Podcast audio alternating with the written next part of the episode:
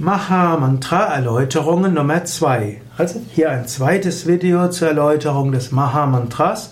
Ich hatte, wollte noch ergänzen, Maha-Mantra ist auch ein Dhyana-Moksha-Mantra, also ein Mantra, das man für die Meditation verwenden kann, Dhyana.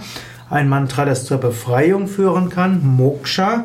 Und es ist ein Diksha-Mantra, also ein Mantra, das man eine Einweihung bekommen kann. Also bei Yoga Vidya kannst du auch eine Einweihung in das Mantra bekommen.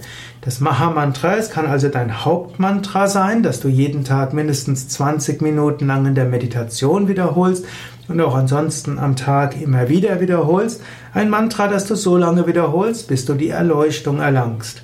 Zusätzlich kannst du das Mantra auch singen und du kannst es als Ergänzungsmantras zu anderen Mantras wiederholen. Es ist auch ein Siddhi-Mantra, das ist ein Mantra, das du für einen bestimmten Zweck wiederholen kannst. Wenn du zum Beispiel neue Freude in deinem Herzen spüren willst, wenn du mehr Liebe spüren willst, also zum Beispiel, wenn dein Herz irgendwie trocken geworden ist, wenn du dich irgendwie verlassen und einsam fühlst, dann kannst du das Maha-Mantra geistig wiederholen, laut wiederholen, du kannst es singen und du wirst sehr schnell neue Freude spüren, neue Liebe spüren, Gottes Gegenwart spüren.